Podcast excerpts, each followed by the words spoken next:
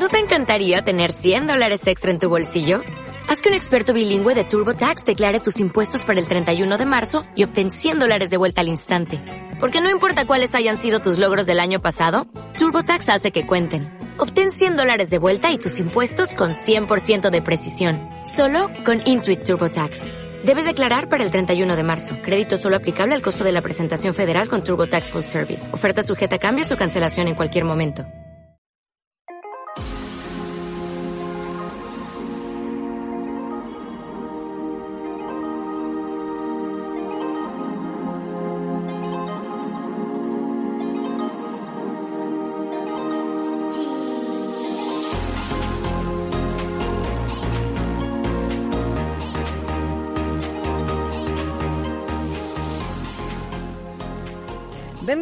Scenic Magazine. És dilluns 7 de novembre i són les 3 de la tarda.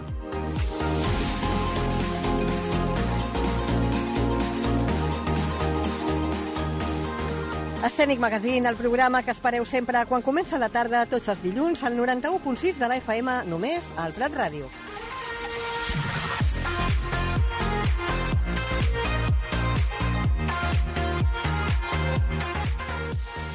Com sempre, primer donar les gràcies a tots els que ens seguiu i escolteu a través de la web del Prat Ràdio, a través també de les nostres xarxes socials a Instagram i Facebook com arroba escènic magazine. Gràcies per les vostres reproduccions que cada dia ens oferiu a Spotify, iVox i Apple Podcast, amb les que ens doneu suport dia a dia.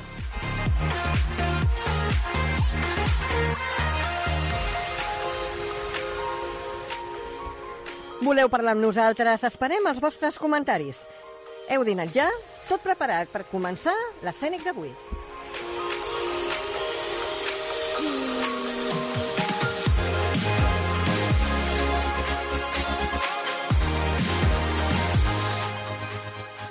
Donem les gràcies per compartir aquesta hora amb tots nosaltres. I tot això no seria possible sense el nostre tècnic de so, Pablo. Gràcies per estar cada setmana aquí amb nosaltres.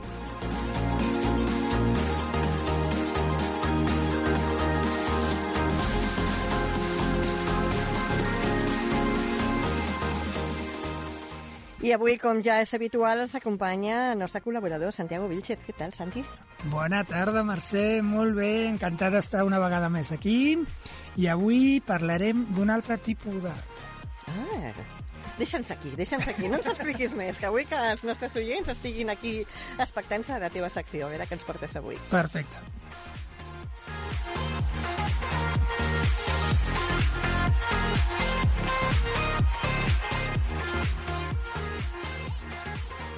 I ara sí, després d'aquesta presentació, comencem parlant de l'agenda cultural de la nostra ciutat. Comencem la secció de notícies culturals del Prat en 3 minuts.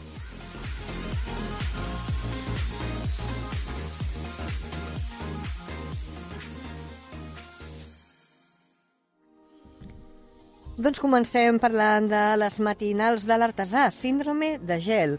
És una proposta per al dia 9 de novembre a les 10.30 hores al Teatre Artesà, a la Sala Gran. El preu és de 5,5 euros i l'entrada anticipada és només de 5 euros. Síndrome de gel és la dramatúrgia de Mohamed Vitari i Clàudia Cedó amb la idea i direcció de Xico Massó. La següent proposta cultural és La Taula, una proposta per al dia 9 de novembre a les 13 hores al Teatre Modern. L'entrada és totalment gratuïta. La taula amb el periodista Agus Morales, una experiència de diàleg oberta i participativa en la qual s'esveieix la barrera entre el públic i l'escenari.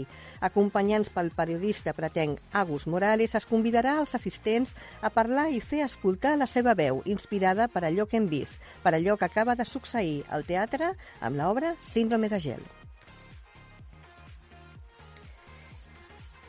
I per als amants de la música clàssica, descobrim la clàssica, les veus de l'òpera. És una proposta cultural per al dia 9 de novembre de 19 a 20-30 hores al Cèntric Espai Cultural. Aprèn a reconèixer els diferents tipus de veu amb el món de l'òpera, quines són les seves diferències principals i quins són i han estat els grans cantants a cada categoria. És una proposta a càrrec de Marcel Gorgori.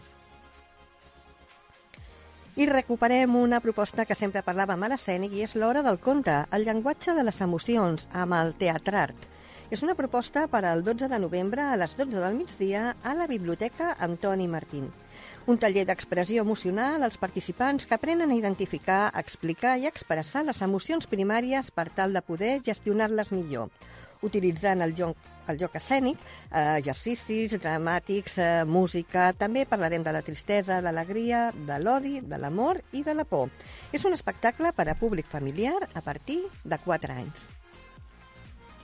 I ara ens n'anem a parlar de teatre, El plaer de la tristesa, una proposta cultural per al dia 12 de novembre a les 20 hores a la sala petita del Teatre Artesà. I ja sabeu que aquí a l'escènic ens agrada molt parlar de màgia i aquesta vegada volem eh, recomanar-vos un espectacle, The Postman, un espectacle per al dia 13 de novembre a les 12 del migdia a la sala gran del Teatre Artesà. És un espectacle que està escrit i dirigit i interpretat per al nostre amic i, uh, i mag, Xema Muñoz. És uh, una proposta organitzada per la xarxa i la veritat és que jo el recomano moltíssim. És un gran amic i em fa molta il·lusió de que vingui aquí a la nostra ciutat. Per tant, recomanar uh, màgia i un espectacle, com no, per tots els públics.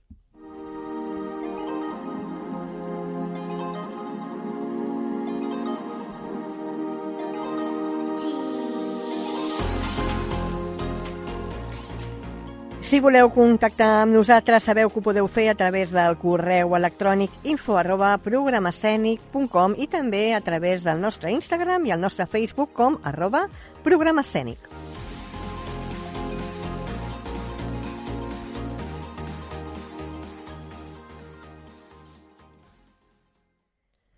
Doncs avui tenim uh, una entrevista que em fa moltíssima il·lusió de, de fer perquè estem parlant de, de que ens acompanya una gran maga, directora del Festival de Mas Màgiques uh, de Barcelona i estem parlant de Teia Montner. Eh, la veritat és que em fa molta il·lusió perquè a més ens porta una notícia molt innovadora que, que avui que ens expliqui. Hola Teia, què tal, com estàs? Molt bé, aquí uh, a punt, a punt, sempre a punt. Molt bé, escolta, bueno, sempre que parlem amb tu parlem de, de màgia, parlem de, de, de moltes propostes, sobretot eh, envers a les dones, no? Però sí. aquesta vegada mm, em fa molta il·lusió tenir-te aquí al programa perquè volem parlar del Museu Internacional de Titelles de Catalunya. Sí, una, sí, sí. Algú de creació pròpia, que, que a mi m'agradaria que ens expliquis una mica com és que, què és el MIT, no? el, el famós eh, Museu Internacional de Titelles. Sí, de fet, eh, a veure, és un projecte que fa més de 10 anys que estem gestant i que per fi eh, l'any passat es va començar a, a dur a terme. Uh -huh. el, el MIT és, és un museu de titelles, com tu has dit, de, de Catalunya, en el que està ubicat a Palau Solità i Plegamans, a la masia de Can Falguera, que és una masia del segle XIV totalment reformada. Uh -huh. uh, L'any passat l'Ajuntament de Palau ens va fer una concessió d'aquesta masia per 15 anys prorrogables uh -huh. i vam engegar el projecte. Aleshores, eh, en el mig hi ha titelles, s'inaugura el dia 19 uh -huh. de novembre, Sí. El dia 20 hi ha jornada de portes obertes, um, gratuït, el, la jornada de portes obertes, i a més a més hi haurà actuacions. Uh -huh. I a dins del MIT doncs, hi ha titelles de, de tot el món, eh, hi ha titelles dels titellaires eh, fins ara, des dels anys 70, 60, 70, fins a la nostra època d'ara, i també eh, es fan tallers i es fan eh, residències amb altres arts, no solament amb titelles, sinó amb altres arts. El que volem que sigui un espai obert uh -huh. a les arts escèniques i, a més a més, eh, té això, que és el primer museu de, de titelles de Catalunya. I el que volem és fer lligams, doncs, bueno, ja els tenim, amb un IMA internacional, que és la Unió de Marionetistes, eh, amb el MAE, que és el Museu d'Arts Escèniques de l'Institut del Teatre, uh -huh. amb, amb diferents entitats que puguin, ens puguem enriquir entre tots. Uh -huh. I aleshores és una, una proposta doncs, que ens fa, bueno, ens fa molta il·lusió, perquè nosaltres som col·leccionistes de titelles sí. de fa moltíssims anys. Eh, tenim, per exemple, un titelles del, del 1800. Oh. Eh, sí, eh, un guinyol de francès que el va construir la primera persona que es va inventar el guinyol i coses titelles eh, molt especials. Ens agrada molt perquè cada titella, cada titella té la seva vida, la seva història, la seva anècdota. Ens agraden Titelles amb història. Bueno, a més és, és una forma de, de, de donar a conèixer l'art de la titella de, de, des de les formes més tradicionals que podem conèixer, no?, fins l'evolució que s'ha estat fent fins ara Ah, a nivell contemporani, exacte. no? O sigui, perquè suposo... Sí. Eh, jo, jo no sóc gaire entesa amb titelles, però escolta, s'ha fet una evolució des dels inicis, que tu estàs parlant del 1800 fins ara? Les titelles han anat canviant? Sí, O- a veure, eh, eh, penseu que els titelles abans eren per adults, Mhm. no eren per nens. I, i sí, clar, s'ha anat evolucionant, eh, perquè els, els temps també han anat canviant. Eh, abans eren unes coses, mm, uns, uns objectes més manuals, ara també estem parlant de teatre visual i d'objectes, Mhm. i també s'utilitzen altres tècniques, a part dels titelles, però com, un, com unes escenes híbrides a l'hora de- del- d'espectacles. Mm. Aleshores, eh, anat evolucionant, tot i que es manté la tradició. Hi ha grups que mantenen la tradició. Nosaltres també volem reivindicar des del museu la tradició, o sigui, els titelles tradicionals, però també volem re- recolzar les, les innovacions.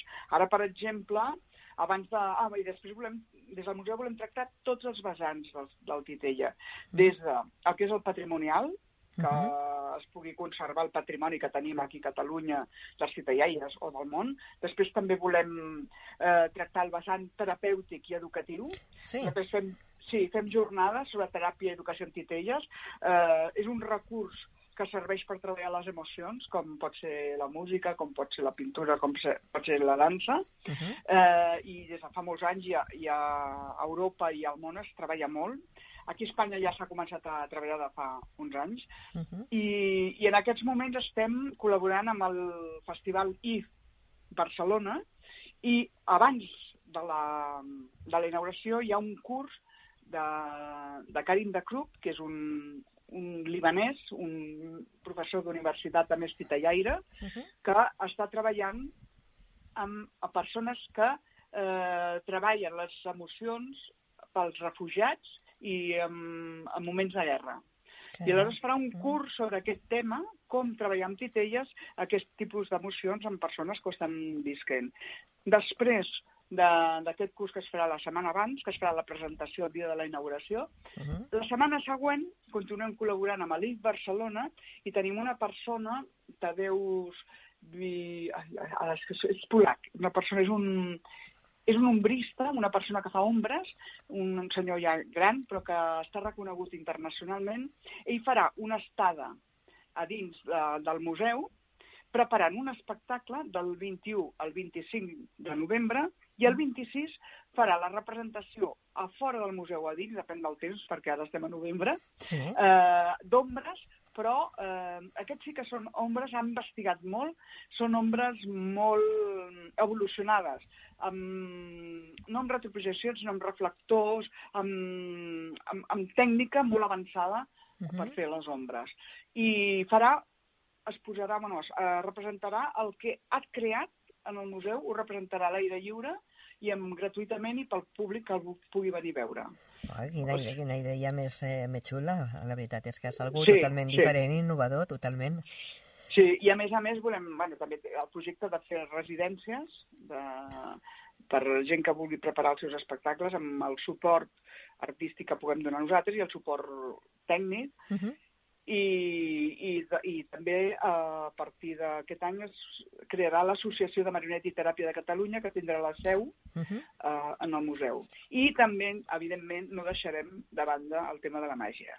Que bé. O sigui, a dir-te, eh, eh, jo, jo que Sí. tu que sempre estàs relacionada amb el món de la màgia i com a, Home, com a directora clar. del Festival de Mas Màgiques, Clar, eh, sí. òbviament té que estar present, no?, la màgia també aquí al Museu del Mit, no? Clar, exacte. La, des del MIT es coordinarà, esperem que l'any que ve es faci el festival de Dames Màgiques, Uh -huh. però a més a més hi ha diverses propostes de màgia que ara no les puc comentar perquè encara estan, s'estan gestant, Uh -huh. i diverses propostes de màgia des del MIT. Bueno, doncs I- vindràs al programa a explicar-nos eh, aquestes propostes de màgia, que ja saps que Sí, sí. a mi m'agraden molt eh, les, les novetats, no?, i les estrenes, sobretot de màgia. Escolta, Sí. parlem una miqueta. Eh, sé que esteu fent eh, un Verkami, vale? que Sí, heu, heu sí, posat en sí. marxa. Explica'm una mica que, per què s'ha creat aquest Verkami i què és el que necessiteu. Sí, a veure, eh, nosaltres hem posat eh, en marxa aquest Verkami Mm. perquè, clar, eh, l'Ajuntament ha posat el que és a l'edifici ens ha recolzat en tot el projecte, però tot el que és eh, la part de, de dins, o sigui, el contingut, Uh -huh. l'hem tingut que posar nosaltres. I ha arribat un moment que és que no tenim cèntims. Clar. I hi ha, hi ha coses que els titelles necessiten. Clar. I com és, per exemple, ja és, un, és, una, és una masia preciosa, amb unes finestres immenses, que entra una llum que dona molta alegria, però que els titelles en segons quins moments de, de la llum no poden, no els hi pot tocar el sol directament. Uh -huh. Aleshores, a part de posar els vidres, eh, hem de posar una mena de... de com- bueno, un, un, no sé, és un vinil, no, no sé el que és exactament, per U- UVA, Uh -huh. perquè no, no els pugui fer malbé. Necessitem cortines per protegir els titelles. A més, que siguin inífugues i tinguin unes condicions especials. I nosaltres no podem pagar-ho en aquests moments perquè estem eh, no arruïnats, però quasi. Quasi, quasi. Ho, he, ho, he, ho hem invertit tot, tot, tot amb molta il·lusió. A més, volem que sigui també un museu molt obert a tothom. O sigui, que sigui la seu de, de, també dels titellaires, de, de qualsevol persona que tingui una proposta artística, Mhm. sigui del camp que sigui, també l'estudiarem per poder-la posar en marxa. Però clar, com que nosaltres ho hem invertit tot i som uns somiadors i tot de la nostra butxaca, doncs Clar. ha arribat un moment que, que ja no tenim. Bueno, que ja no, tenim. eh, esteu no fent... havia fet, a la vida havia fet jo un Berkami. És que no, Bueno, però este, No, no. esteu fent moltes coses per tothom i per tots els artistes eh, i els titellaires i la màgia, doncs que, que menys que, que, que hi hagi una mica el retorn amb aquest Berkami, que des d'aquí, des de l'Escènic Magazine, doncs eh, fem una crida a, a tothom que, que vulgui participar, que, que, bueno, que el resultat és, eh, és algo molt innovador i, i per la creació d'aquest eh, Museu Internacional de Titelles de Catalunya, doncs, eh, bueno, jo crec que és una molt bona aposta. O sigui que... Escolta, sí que volia preguntar-te, a gent que vulgui tenir una mica més d'informació a través del museu, sé que teniu una pàgina web. Sí, eh, és eh, museudetitelles.com Uh -huh. En, en català, després quan entres estan en tot el, en idioma en català, castellà, anglès i francès, Uh -huh. i llavors aquí explica també el tema de la inauguració, s'inaugura el 19, Uh -huh. eh, oficialment, però el dia 20 hi ha jornada de portes obertes, Sí. que hi ha un parell de representacions, una al matí i una a la tarda, que les fan titellaires, mm, un tradicional i un altre més innovador, Uh -huh. dins de, de la línia del titella català, en aquest moment. Vale. I, I llavors hi ha visites a les 10, a les 11, però t'has d'inscriure, perquè, clar, no som un museu, no som el MAC, per dir alguna cosa, som molt gran, llavors necessitem reduir l'aforament. Llavors eh, et pots apuntar als horaris que estan oberts, ja hi ha alguns horaris esgotats, ja, eh? Vale. eh t'has d'apuntar als d'això, llavors has d'entrar a la web, anar a inauguració, Uh -huh. i a partir d'aquí ja es veuran totes les activitats que es fan Vale. de, que també participen a dins les activitats. Eh, per exemple, a la inauguració participa Brando i Silvana. Ah, bueno, grans Sí. amics, el Brando i Silvana. Exacte, també participa Adaura Teatre Visual, Ah. amb, amb algun número, i després també els dimonis, eh, els deixebles dels dimonis de la Pedra Llarga de Palau Solità i Plegamans, Molt que tenen dos pollets i un gall, Uh -huh. eh, que fan, fan, bueno, fan focs artificials i fan, fan com una cluenda. Bé. I el dia següent hi ha aquestes dues actuacions, un de la Puntual Sí? i l'altre dels Titelles Vergers.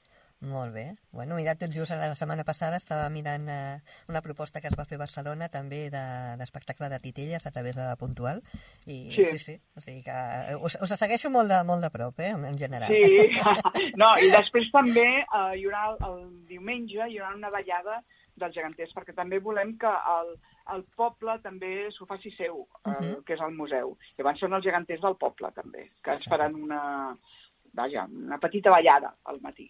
A davant de la... Perquè, a més a més, aquest és una masia que està rodejada de natura. Bueno, doncs És, és, L'espai és molt maco. què millor que fusionar la cultura, l'art de les titelles i la natura amb un espai únic, eh, com, com és el, el MIT, el Museu Internacional de Titelles de Catalunya, amb una creació de, de part de, de Teia Montner i de tot el seu equip, òbviament, no?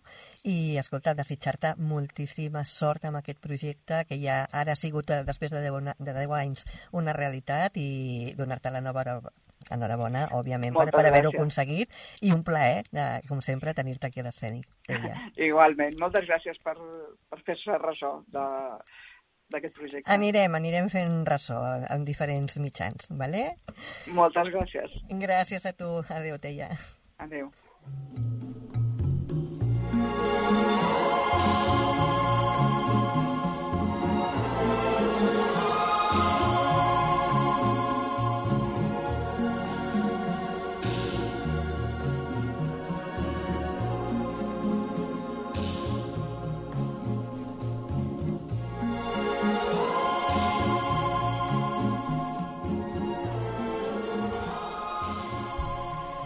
Y con esta sintonía, como ya es habitual, damos paso a la sección de Santi Vilches. ¿Qué tal? Buenas tardes, guapísima. Pues bien, muy bien. Hoy, como te decía antes, hablaremos de otro tipo de arte. Y esta vez hablamos de arte literario. Bueno, pues cuéntame. Pues mira, hoy quería hablaros a todos los oyentes de la publicación del libro Donde todo comience, de la editorial Adarve y escrita por José Luis Cantón Paterna. ¿Y por qué precisamente este libro? Mira, te, me lo has quitado. Siempre, siempre soy yo que me adelanto. Hoy quería saber por qué habías elegido este. Pues mira, pues eh, sencillamente porque es un escritor emergente, que es lo que nos gusta a nosotros. Pues sí. ¿No? Tanto de arte, pintura, todo lo que siempre hablamos de eh, gente que empieza, gente que quiere darse a conocer. Pues vamos a conocer a José Luis. José Luis Cantón, que es un escritor joven, filólogo y profesor de literatura, que aunque emergente, como hemos dicho, hay que destacar que ya es su quinto libro. Bueno. Ha sacado cinco libros en un periodo de largo de tiempo, pero bueno, ha pasado por todos los géneros literarios, desde, poema, desde poemas a cuentos cortos, y ha ganado diversos concursos literarios hasta llegar a Donde todo comience, el libro que, que voy a hablar. ¿Qué vas a hablar hoy? Vale, perfecto. Me gusta esto de dar esa visualización de los artistas emergentes en todas pues las sí, como ya habíamos dicho, siempre hablamos de teatro, hablamos de arte, hablamos, pero siempre desde el punto de vista de nuevos talentos. Pues eh, José Luis, yo creo que tiene algo interesante en sus libros, en la manera de escribir, en la manera de expresarse, que vale la pena que la gente lo conozca y más porque lleva una larga trayectoria. Eh, corta porque es emergente, pero larga en cuanto a que ha tocado todos los géneros literarios, como he dicho, y por lo tanto ahora pues ya tiene eh, su primera novela, Que es su primera novela. ¿Y de qué trata sin develar, desvelar mucho eh, la novela? Pues eh, de un tema que es eh, tristemente noticia actualmente, que es la España vaciada.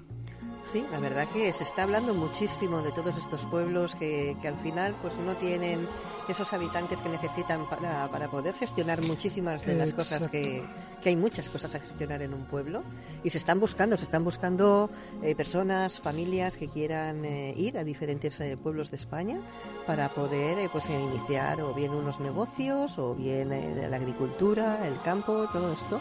Sí, sí, es verdad que es un problema que cada vez se está grabando más.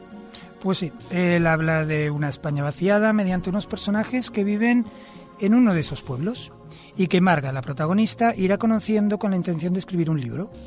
¿Vale?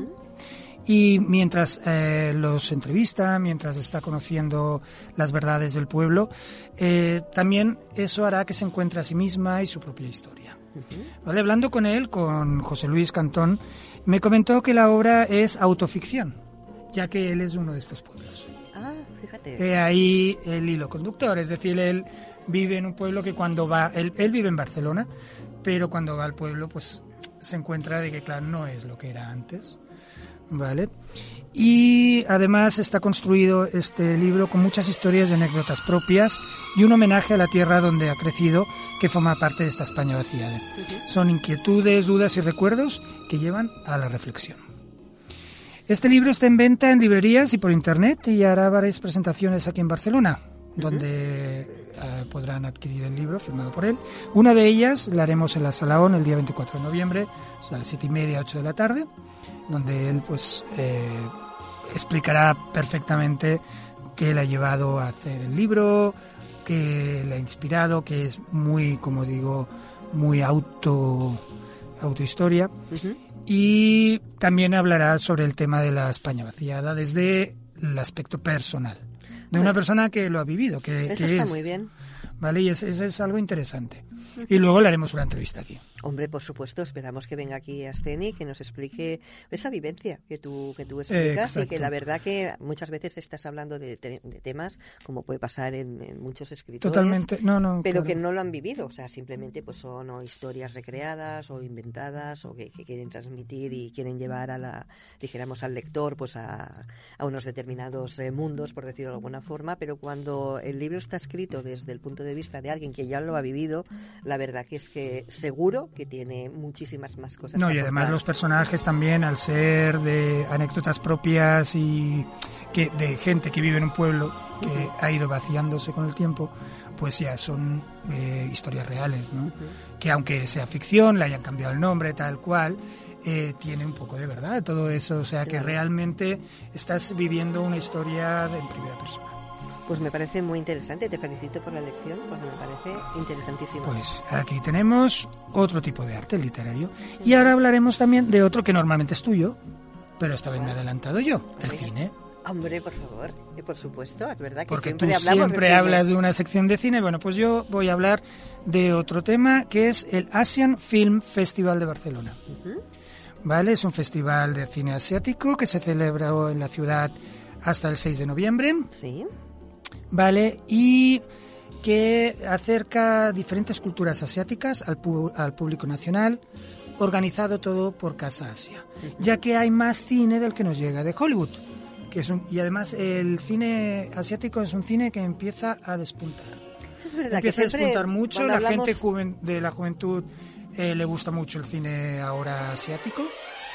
Y yo creo que es porque se sale de lo común, es como un cine de autor bueno, esto está pasando. Es verdad que siempre cuando hablamos de cine siempre estamos pensando en Hollywood, ¿no? En estas grandes proyecciones, pero yo creo que hasta las plataformas, incluso en Netflix, eh, Amazon Prime Ahora y todo. Hay muchísimas series. De hecho, de hecho, yo vi una que me gustó muchísimo, que era coreana, el abrazo del rey o algo parecido y que te dije tienes que verla porque realmente eh, tienen una manera de tratar las cosas diferente. Que sepas que te he hecho caso y la estoy siguiendo. La empecé a ver y es verdad que me ha enganchado. ¿eh? Yo tengo que ser de esas personas que empiezas a ver una serie, pero me tiene que, enganchar desde el primer capítulo. Y si no es así, no. No, y, esta me, me gustó mucho. Enganchan. A ver, eh, ¿qué te puedo contar aparte de esto del Asian Film? Pues mira, que cuenta con una programación con películas procedentes de 25 países de la región de Asia. 25 países. Ya no estamos hablando solo de Japón, China, Corea, no, no, no, no. 25 países y también el Pacífico. Y que fascinarán desde el primer minuto por unas características comunes que es el relato histórico.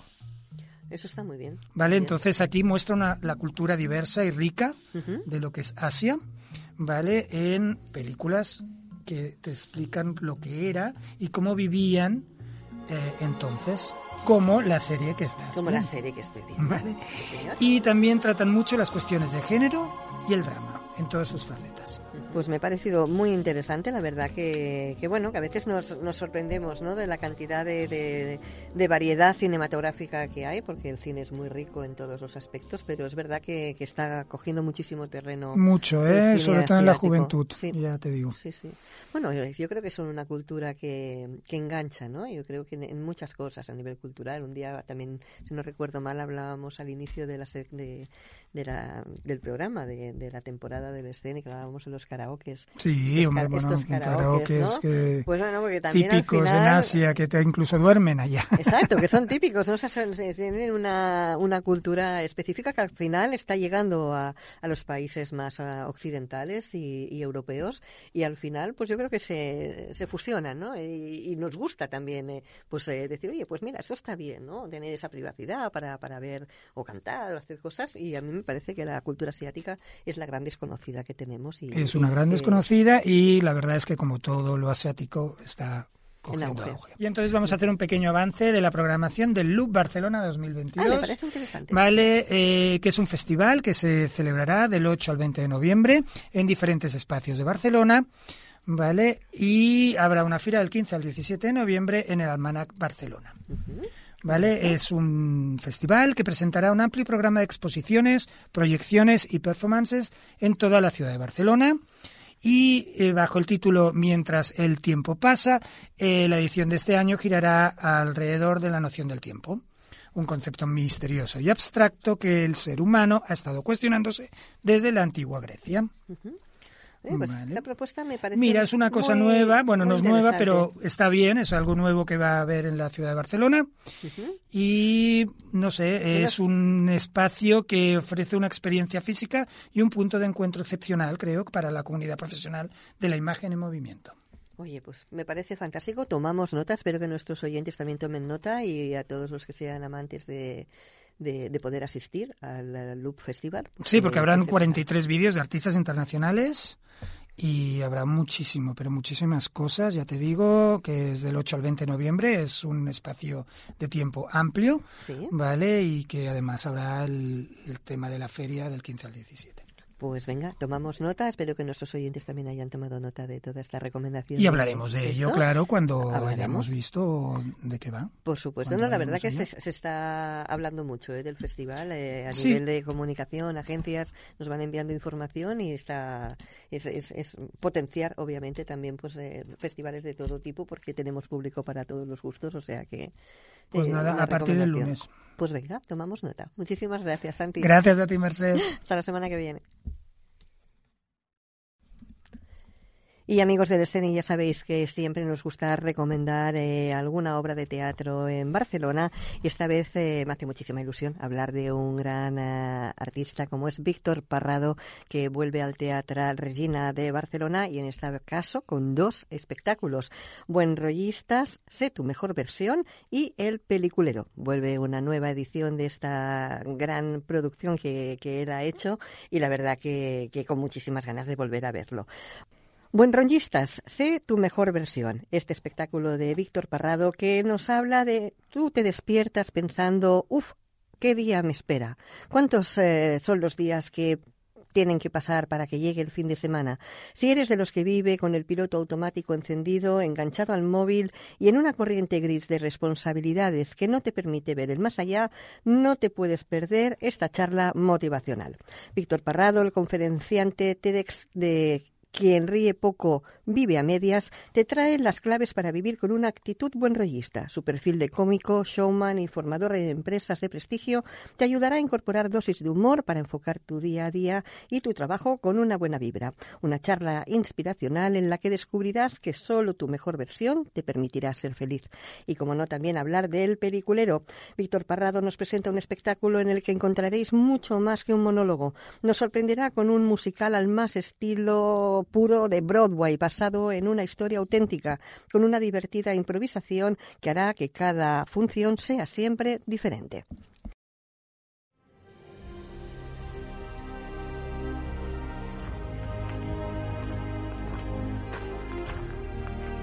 Vuelvo a Barcelona y solo tengo palabras de agradecimiento a una ciudad que me acogió con cariño y respeto.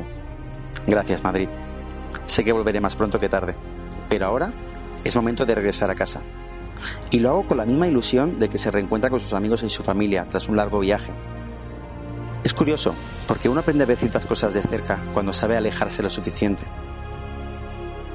Regreso más consciente, con más aprendizajes, con mayor perspectiva y sobre todo con un enorme deseo de hacerles reír, sonreír, emocionarse, conectarme a ellos.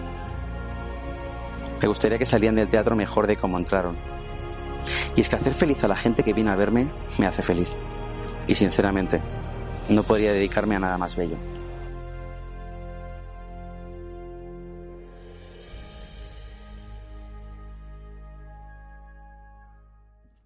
Y bueno, eh, Santi, yo sé que estoy hablando aquí de Víctor Parrado, pero tú no has ido a ver nunca todavía a no, Víctor Parrado, no, no, personalmente no lo conozco. vamos a ir, ¿eh? Vamos sé a ir. que vamos a ir eh, y la verdad es que el tema, sobre todo de Buen Rollista, es muy interesante, es una una manera de enfocar la vida de otra manera, de otro, desde otro punto de vista, y es, es importante Yo creo que porque creo que creo que todo el mundo vamos enfocados, como él dice, en, con el piloto automático. Sí, es verdad. Yo, y poder y poder cortar ello, pues, con un poco de humor eh, siempre va bien. Yo creo que es una de las personas eh, con Víctor que he trabajado muchísimos años eh, y aparte de gente que, ha seguido el Scenic, pues sabe que ha participado conmigo en el Scenic también de magazine de, de, televisión y la verdad que es que es una persona que de entrada ya cuando lo conoces ya te inspira buen rollo. Es una persona positiva, es una persona divertida, es una persona que se ríe de él mismo muchísimas veces, ¿no? Y tiene una profesionalidad increíble. Yo tenía muchísimas ganas de... He visto todos sus espectáculos, los he repetido varias veces, con lo cual no tengo ningún problema de ir a verlos. Y además ahora pues viene con buen rollistas esta Sé tu mejor versión, que yo creo que es esta charla divertida para, para afrontar el día a día pues con, con un poquito más de positivismo, ¿no? Yo creo que eso... Que siempre va, siempre va muy bien y te recuerdo también que Víctor Parrado nos ha regalado unas entradas para sus actuaciones. Son uno, es un sorteo con dos entradas para buen rollistas y dos entradas para el peliculero que se hacen en el Yoga Teatro Regina. Información y horarios los tendréis todos en la página web. Y los interesados en conseguir estas entradas, pues deben enviar un correo. Un correo a info arroba poniendo el nombre, el teléfono, el correo electrónico y día. Perfecto. Pues nada, los primeros correos electrónicos que recibamos serán los ganadores de estas entradas de, Víctor Parrado. Nos tienen que decir, obviamente, cuál de los espectáculos quieren asistir el día, que es importantísimo. Y si en el caso que no lo sé si hubieran dos funciones, también es importante que nos digan la función a la que quieren asistir. Pues perfecto. Y nada, nosotros iremos a verlo, obviamente, y hablaremos del tema, claro. Por supuesto. Además, eh, ya el otro día estuve hablando con él justo cuando nos había dado las entradas y nos ha dicho que nos acompañará aquí en este Daremos una entrevista lo más personal posible para conocer un poquito de primera mano cómo, cómo es este gran artista. Excelente. I ara volem parlar d'una exposició que ha arribat a Barcelona, a Crims. El famós format de TV3 obre una exposició al Palau Robert de Barcelona.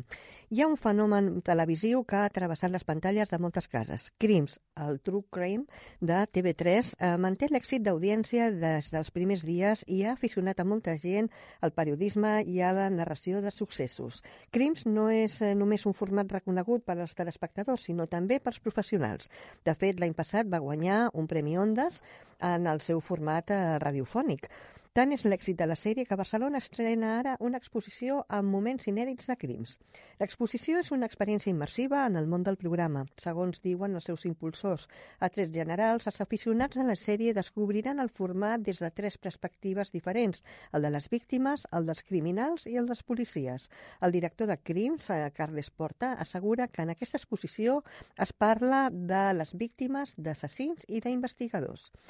Format d'escape room. Segons apunten els creadors del format, els visitants podran veure una experiència física i interactiva que tindrà en compte diferents casos que s'han explicat a la sèrie. La idea és que l'espectador comprengui els secrets ocults de la ment humana. A més, el format permetrà jugar al públic gràcies a un còdic QR. Així, el públic podrà entrar en un joc de pistes interactiu dins de l'exposició i qui resolgui el cas podrà accedir a una sala oculta. Un dels valors afegits de l'activitat, doncs, és que el públic es converteix en part de la investigació dels casos més famosos de la sèrie. A més de l'exposició, mentre es duri la mostra, es faran visites guiades i taules rodones de la temàtica relacionada, fet que permetrà a trets eh, donar doncs, eh, i resoldre les dubtes que s'han generat amb alguns episodis. L'exposició es pot visitar al segon pis del Palau Robert des d'aquesta setmana passada, des del passat dimecres, i eh, ho podreu fer fins al 10 d'abril de l'any vinent.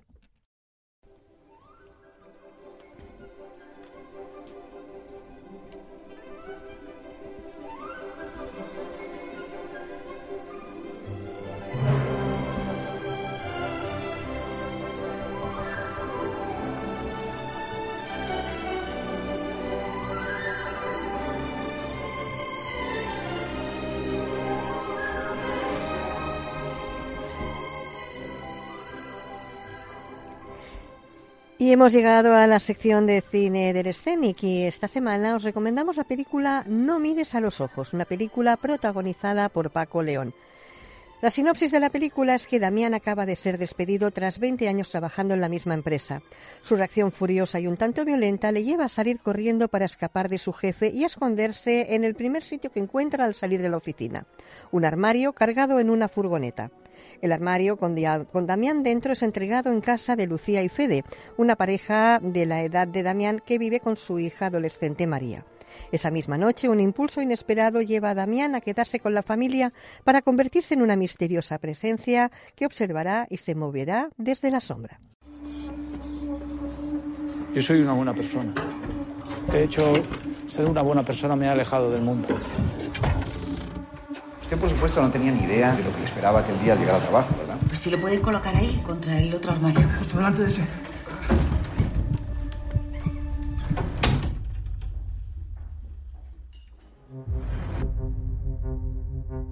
Usted pensó, Damián, que podía quedarse en la casa así, sin más.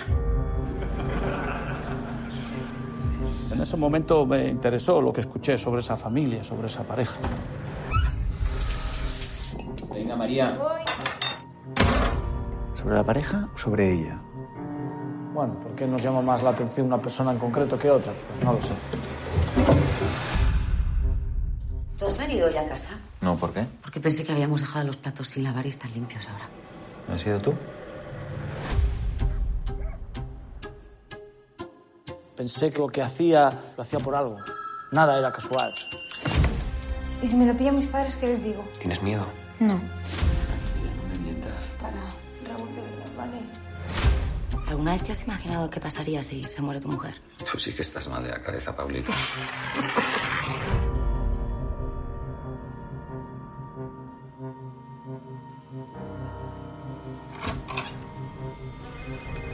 Ya no sé qué es verdad y qué son imaginaciones mías.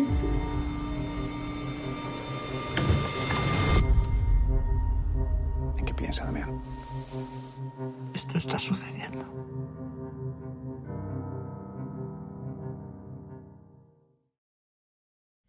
Y estamos llegando ya al final del programa de hoy. Bueno, Santi, que siempre me gusta preguntarte un poquito la valoración. ¿Qué tal? ¿Qué te ha parecido el programa de hoy? Pues, Marcé, me ha parecido muy interesante, ya que hemos tocado temas muy, muy diversos. Y la verdad es que creo que ha sido muy, muy completo esta, este programa. Ah, la verdad que sí, hemos hecho muchas recomendaciones, hemos hablado de magia, de, de, de titellas, ¿no? De, del museo de, del MIT y, como no, las recomendaciones que has traído tú también a nivel cultural, pues súper interesantes. Y lo del Palau Robert también. Y el Palau Robert, que sí. es muy curioso y que se pueda interactuar también, la visita guiada, además que el edificio es una maravilla y vale la pena que la gente vaya a visitarlo. Es que además seguía un poco la serie de Crims, ¿eh? o sea, a mí me ha, me ha gustado. Eh, obviamente, era primero un, un, programa radiofónico que luego se pasó a televisión y he estado siguiendo diferentes capítulos interesantes, muy interesantes. Pues encima formar parte de ello en un entorno como el Palau Robert es una visita ineludible. Pues venga, ahí estaremos también y lo explicaremos a nuestros oyentes, ¿no? La experiencia, a ver si, si, si, logramos pasar estas pruebas con el código QR y solucionar. Yo sí, seguro. Seguro. No. Qué poca confianza, señoras y señores. Ha sido a gusto tener colaboradores. Santi, como siempre, muchísimas gracias. Muchísimas gracias, Mercè, a ti també. Vinga. Amics de l'Escènic, fins aquí ha sigut el programa d'avui. Ara sí, eh, gràcies eh, per acompanyar-nos una setmana més. Us esperem aquí a Escènic Magazine al Prat Ràdio, al 91.6 de la FM. La ràdio oberta al món. Jerusalema, ikayalami.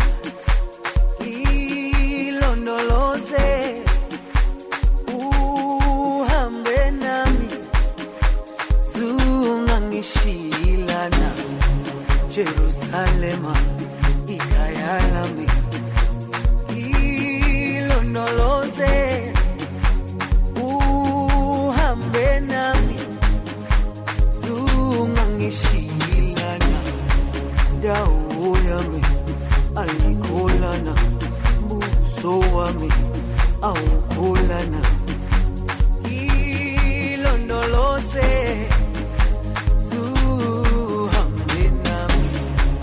dau yami aikolana buso wami aukolana